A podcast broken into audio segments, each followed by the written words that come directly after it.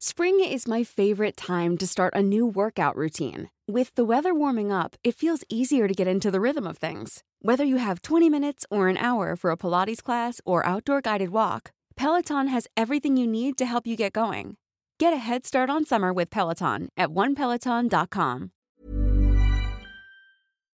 ¿Qué chingaos haces aquí? No, esta no es una invitación para que te vayas, al contrario. Es una invitación para que te quedes y te preguntes, ¿qué chingaos haces aquí? La madrugada del 6 de agosto del 2005, tuve un encuentro con la muerte. Sentí cómo salí de mi cuerpo, me fui por un túnel de luz experimentando una sensación de paz que jamás antes había sentido y después de viajar algunos segundos a través de ese túnel, me di la media vuelta y regresé de nuevo al cuarto de la sala de urgencias. Entré de nuevo en mi cuerpo y después de sentir un choque eléctrico, abrí los ojos y pude volver a respirar. Soy Héctor Suárez Gómez y de eso te quiero hablar en este primer capítulo de mi podcast ¿Qué chingaos haces aquí? A ver, te invito a que viajes con tu imaginación a principios de agosto del 2005. Yo jamás había experimentado un dolor de cabeza tan fuerte. Jamás había experimentado lo que era sentir una migraña. Y de pronto, una mañana desperté con un fuerte dolor de cabeza. Sentía que me quería sacar el ojo izquierdo del dolor que tenía. Ese dolor fue avanzando hacia arriba, un poco más, un poco más, hasta llegar a mi nuca. Y no solo se quedó ahí el otro ojo también empezó a explotarme. Y ese dolor empezó a subir, a subir hasta llegar a mi nuca. Me quería arrancar la cabeza, de verdad me quería arrancar la cabeza. Llegó el 2 de agosto, el 3 de agosto, el 4 de agosto y una amiga muy querida me llevó, no de los pelos, pero sí de la mano y a jalones al hospital. Y a mí me daba mucha vergüenza, porque ¿cómo iba yo a llegar al hospital, a la sala de urgencias, a decirles, oigan, buenas tardes, qué pena, pero pues me duele la cabeza? Me daba mucha vergüenza. Total, llegué, hablé con una doctora internista de ahí, que a la larga se volvió mi cardióloga y la persona que me salvó la vida, pero no me quiero adelantar. Lexi Macedo, a quien le mando un beso gigante. Total, llegué ahí, me dieron una medicina muy fuerte, me dijeron que me iba a tirar, me acosté en una camilla, no me hizo nada, la cabeza me siguió doliendo muchísimo, me pidieron que me quedara a pasar la noche para hacerme unos estudios y eliminar un cáncer en el cerebro. Entonces me quedé, me hicieron exámenes, no tenía nada. El neurólogo y mi cardióloga llegaron a la misma conclusión. El estrés me había provocado esta migraña que me duró varios días. Me dijeron que a partir de ahí yo iba a sufrir pues tres, cuatro veces al año de migraña. Me dijeron qué medicinas tomarme y me estaban dando de alta a mediodía del 5 de agosto empecé a tener una taquicardia muy fuerte. De hecho, iba tan rápido el corazón que a través de mi playera se veía eso. Me estaban quitando el suero y la enfermera me dijo, no, se puede ir, señor Suárez. Y mi hija, que en ese entonces iba a cumplir tres años, estaba muy preocupada porque le habían dicho que su papá estaba en el hospital. Yo le había invitado a comer, me estaba esperando afuera y entonces les dije, oigan, yo feliz me quedo, pero entonces dejen entrar a mi hija la política del hospital no permitía que una niña de esa edad entrara a ver a su papá. Total, que mi cardióloga me dijo, mira, te voy a conectar esto, este aparato se llama Holster, te va a grabar la frecuencia cardíaca durante 24 horas, vente mañana como a las 10 de la mañana, justo antes de que se cumplan esas 24 horas, para ver qué dice tu corazón. Me fui con esta cosa conectada, me fui a comer con mi hija, pasé toda la tarde con ella. Esa noche me fui a cenar pasta. Jamás voy a olvidar un linguini a la ruota en un restaurante llamado Prego. Acercándose la medianoche me empecé a ahogar. No podía respirar. Mi corazón se me estaba saliendo del pecho. Le hablé a mi cardiólogo, a esta mujer que me había atendido en ese hospital. Me dijo que nos veíamos en la sala de urgencias. Llegué a la sala de urgencias y lo primero que me asustó no fue saber que mi corazón iba a más de 220 por minuto, sino ver la cara de toda la gente que estaba en la sala de urgencias del hospital. Tengo muy borroso qué fue lo que pasó. Me metieron en un cuarto, entraba y salía gente. Todavía no llegaba mi cardióloga, finalmente llegó mi cardióloga. Este, me dijo que si no quería avisarle a alguien, le dije que por favor a mi papá. Mi papá no vivía en la Ciudad de México, vive, vivía en ese entonces en, Morelos. Eh, no sé cómo le di el teléfono, pero ella lo, lo localizó. Total, en algún momento de esa madrugada del 6 de agosto del 2005, ¿han visto ustedes cuando cae una gotera del techo? ¿Cómo se forma? Bueno, métanle un diámetro de dos metros. Así fue, como si fuera a caer una gran gota. De pronto lo que entró fue un halo de luz. Me desprendí de mi cuerpo, empecé a levitar, vi perfectamente todo lo que había en ese cuarto de la sala de urgencias, me vi a mí en la camilla, me vi ahí, inerte, sin moverme, y me dejé llevar por esta luz que me hacía sentir una paz que hasta el día de hoy no he vuelto a sentir iba como flotando. Nada más que si ustedes ahorita empiezan a mover sus manos, muévanlas, verán que pueden moverlas y no hay nada que se los impida. ¿Han visto cuando han buceado debajo del agua que hay densidad? Bueno, pues esta luz y este túnel tenían densidad. Sin embargo, no había agua. Estaba todo completamente transparente. A lo lejos de ese túnel había una luz muy fuerte que me deslumbró y cuando cerré los ojos, siguió deslumbrándome. Me quise tapar con mis manos para que no me deslumbrara y siguió deslumbrándome. Y para mi sorpresa, me di cuenta que yo ya no tenía manos. Pero además, no tenía cuerpo. Sin embargo, yo seguía consciente. Seguía siendo quien soy, Héctor Suárez Gómez, pero no había cuerpo alguno. En ese momento me di cuenta que la conciencia sigue existiendo. Sin embargo, era la conciencia de esta vida, de la vida que yo había vivido hasta ese momento. Seguí sintiendo mucha paz y me dejé llevar por esa luz, hasta que recordé que tenía una hija que iba a cumplir tres años, Jimena, y me di la vuelta y me regresé. Y era como remar contra corriente. Si de por sí había densidad cuando yo iba flotando o buceando o nadando o volando hacia esa luz que me cegaba, de regreso la densidad era muy fuerte, mucho más fuerte. Les digo, era como si yo fuera remando contra corriente en un río. Salí de ese túnel, seguí levitando, me volví a ver en esa camilla, inerte, y me aterré.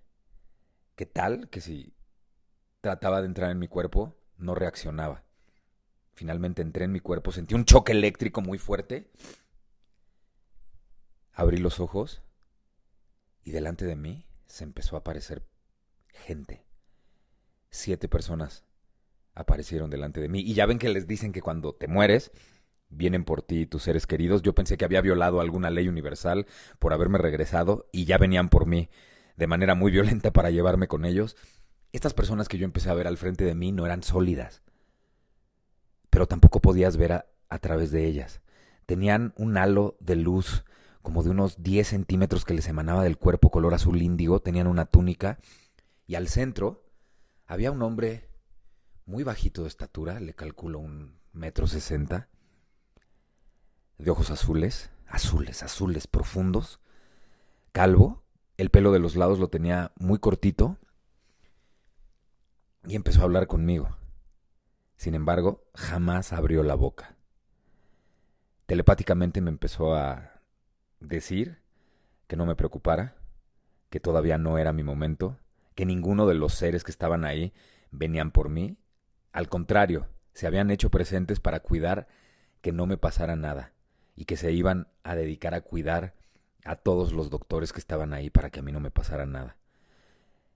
Me dijo también este hombre, mientras caminaba hacia mí, que todavía no era mi hora, que todavía no era mi momento, y que el contrato que yo había firmado para vivir en esta dimensión, en este planeta como Héctor Suárez Gómez, apenas empezaba. Que yo después de los 40 iba a empezar a realizarme. Así me dijo o así yo entendí que me decía. Insisto, jamás abrió la boca. Siguió caminando hacia mí, me puso su mano en mis ojos y no sé cuántas horas después desperté en terapia intensiva porque un dolor muy fuerte en mi brazo izquierdo me hizo gritar. En ese momento ya estaba mi papá ahí, me calmó, me dijo que me acababan de meter potasio en las venas. Y le quise contar esta historia a mi papá.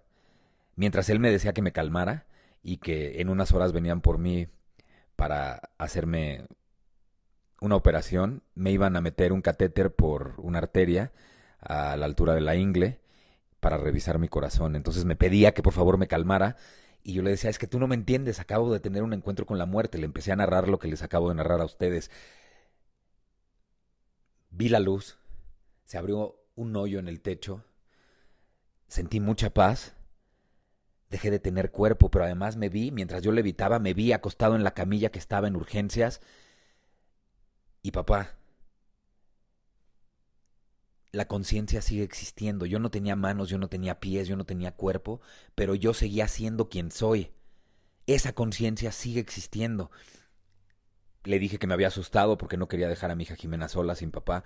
Regresé como pude, porque además no me acuerdo cómo le hice. Me metí nuevamente en mi cuerpo, sentí un choque eléctrico y cuando abrí los ojos empezó a aparecer gente y me asusté porque yo pensaba que venían por mí mis seres queridos. Y cuando le empecé a describir a esta persona, al que yo con cariño llamo el señor de los ojos azules, empecé a decirle, papá, había un señor de un metro sesenta, muy bajito de estatura, y cuando yo quería seguirle describiendo a esta persona, él terminó de describirlo por mí. De ojos azules, con el pelo muy corto de los lados, y en ese momento le dije, no me digas que tú también lo viste, no mames, tú lo viste aquí. me dijo, no. ¿Tú te acuerdas hace muchos años cuando tenías cuatro y te dio un ataque de asma muy fuerte y te tuve que llevar al hospital y estuviste ahí como dos semanas metido en una burbuja de plástico. Bueno, pues una noche, cuando yo me iba a bajar a la cafetería, estaba entrecerrando la puerta de tu habitación en ese hospital, el Hospital Infantil de México, que creo que ya no se llama así, y lo vi sentado junto a ti. Y más que asustarme me hizo sentir muchísima calma y muchísima paz. Yo no sé qué demonios era.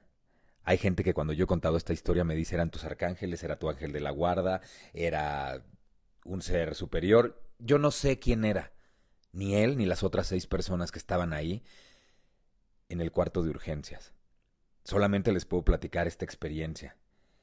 Y bueno, ya se imaginarán la cantidad de preguntas que empezaron a llegar a mi cabeza. Muchas preguntas que en ese momento además no tenían respuestas. Por supuesto que lo primero que me pregunté es el nombre que lleva este podcast. ¿Qué chingaos haces aquí? ¿Entendí? Primero que la muerte no existe. Lo que, lo que nuestros antepasados bautizaron como muerte, simplemente entendí que es la continuación de la vida. Porque como yo les dije, no tenía cuerpo, aunque yo lo sentía, ¿eh? yo sentía mis manos, Sentía mi cabeza, sentía mi tronco, sentía, mis extremidades, pero no existían, no estaban ahí. O sea que la conciencia sigue existiendo. Ese cuerpo que yo vi por unos segundos en la camilla, sin energía alguna, ese ya no era yo. Ese cuerpo entendí perfecto que me lo dieron para vivir en esta realidad. Pero no se necesita de un cuerpo para existir, lo comprobé mientras me iba por ese túnel. La realidad en la que tú y yo vivimos en este momento esta llamada tercera dimensión, nos limita a creer que para existir es indispensable ser tangible y ser visible. Entendí también, no en ese momento, por supuesto, conforme fue pasando el tiempo, conforme fueron pasando los días, las semanas, los meses, porque además no saben el conflicto en el que entré. El Héctor de antes se estaba peleando muchísimo con el nuevo y viceversa. Entendí que somos parte del universo y que el universo es parte de nosotros. Somos parte de los animales y los animales también son parte de nosotros. Entendí que somos parte de las miles de millones de personas que habitan en el mundo. Y esas miles de millones de personas que habitan en el mundo también son parte de nosotros. No somos yo, no es él, no son ellas y no son ustedes. Entendí que todos somos uno. Y uno somos todos. Así como decían los mosqueteros de la novela de Alejandro Dumas, todos para uno y uno para todos, es exactamente así, tal cual. Por supuesto que la pregunta más importante, además de qué chingados haces aquí, me la hacía constantemente. ¿Quién soy? ¿Quién soy? ¿Quién soy? Pero lo importante no es poderte hacer la pregunta, lo importante es poder hallar una respuesta. Y pues entendí que yo era una conciencia que estaba aquí para trascender. Entendí que soy una conciencia viviendo y experimentando dentro de un cuerpo al que por nombre sí le pusieron Héctor Suárez Gómez, pero ese no soy yo. Esto va más allá. ¿Y qué chingados hago aquí? Pues eso, trato de habitar en esta dimensión, en este planeta, llámenlo como ustedes quieran. Trato de habitar en esta dimensión lo más consciente y lo más presente que yo pueda. Tengo consciente que estoy transitando en esta realidad para trascender y trato de vivir todos los días de manera consciente, sin que la vida me pase frente a mí, sin que yo me dé cuenta. ¿Cuánta gente no se la vive existiendo sin existir o viviendo sin vivir? Hay mucha gente que ya, se que ya renunció a vivir y que entonces automáticamente su cuerpo lo envolvió, lo entregó como si fuera el uniforme de un equipo de fútbol y va a esperar los siguientes 40, 50 años a que le den su acta de defunción. Hay mucha gente que vive así.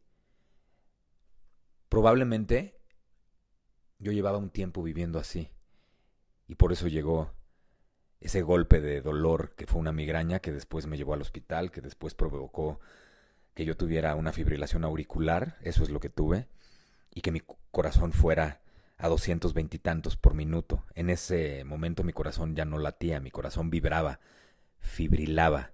Por eso se le llama fibrilación auricular a lo que me pasó.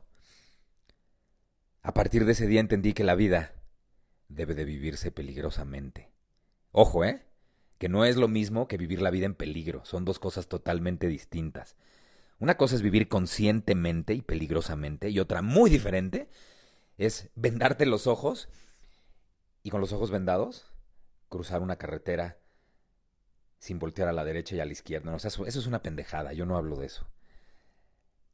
La vida debe de vivirse peligrosamente, eso fue lo más importante que entendí después de esta experiencia. La vida hay que vivirla conscientemente. Para que me entiendan, la seguridad y la zona de confort y el miedo te llevan a un lugar de no vida. Y parte de la maravilla de estar vivo Parte de la maravilla de vivir es no saber qué va a suceder. Y no saber qué va a pasar te mantiene atento, alerta, vivo. Como decía mi papá, al tiro. Y entonces empiezas a vivir de manera consciente. Gran parte de los problemas y miedos y ataduras y poca evolución mental espiritual de los seres humanos es que nos hemos olvidado de vivir conscientemente. Esta famosa frase que está tan de moda desde hace unos años con la entrada del New Age, y ojo, eh, yo ni soy guru, ni soy terapeuta, ni soy coach, yo simplemente estoy platicándoles mi experiencia después de la muerte, porque la tuve. Pudieron haber sido dos segundos, tres segundos, cuatro segundos, cinco. Esto que les conté habrá durado no más de diez segundos, pero para mí fue como hora y media más o menos, dos horas, entre que yo levitaba, me iba por ese túnel, me hacía consciente de que mi conciencia seguía existiendo me hacía consciente de que era papá y que no podía dejar a una niña sola y regresé. Todo eso yo lo viví como si hubiera pasado una hora y media, pero estoy seguro que no fueron más de 10 segundos, cuando mucho. Les decía, esta famosa frase que lleva de moda mucho tiempo, el hay que vivir el ahora. Vive el presente, no te preocupes por el pasado ni el futuro. Sí, sí, suena muy bonito. Pero yo a eso le llamo vivir conscientemente. Si vives conscientemente, automáticamente estás en el presente. Automáticamente dejas de estar pensando en lo que ocurrió antes y no vas a estar pensando en lo que va a ocurrir o en lo que podría ocurrir, en lo que no existe todavía. Los animalitos, la naturaleza, nos da ejemplos de vida.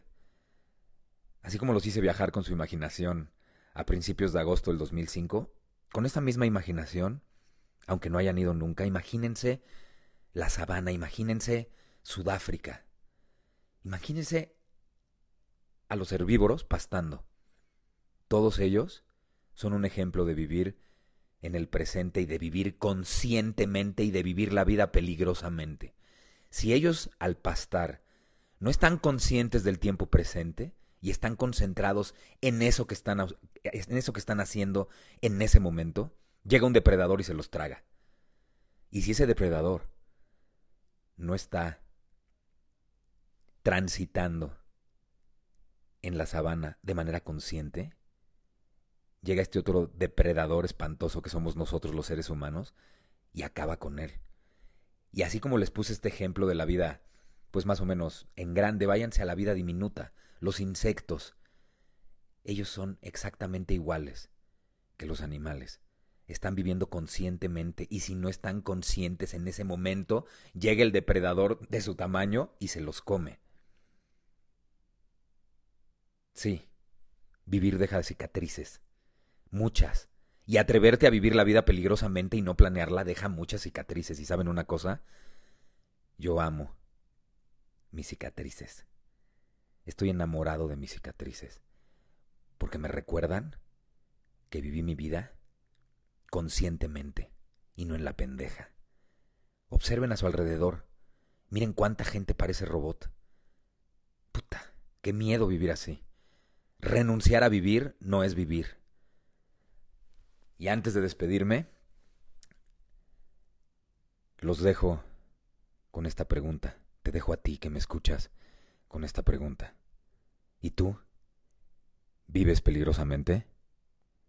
¿O vives con miedos y a la segura?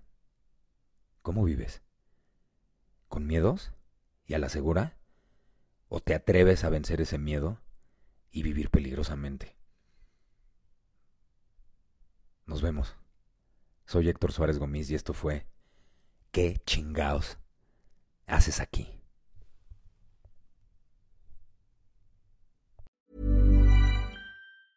If you thought the only way to get a more defined jawline with natural looking results was through surgery, think again. Juvederm Volux XC is a non surgical injectable gel filler that improves moderate to severe loss of jawline definition and can help you achieve natural looking results with little downtime. Even better, this improved definition lasts up to one year with optimal treatment. No maintenance required. Improve jawline definition for a smooth, sculpted look with Juvederm Volux XC. For important safety information and to find a licensed specialist, visit juvederm.com. That's J U V E D E R M.com. Not for people with severe allergic reactions, allergies to lidocaine, or the proteins used in Juvederm. Common side effects include injection site redness, swelling, pain, tenderness, firmness, lumps, bumps, bruising, discoloration, or itching. There's a risk of unintentional injection into a blood vessel, which can cause vision abnormalities, blindness, stroke, temporary scabs, or scarring. Talk to a licensed specialist to find out if it's right for you. Planning for your next trip?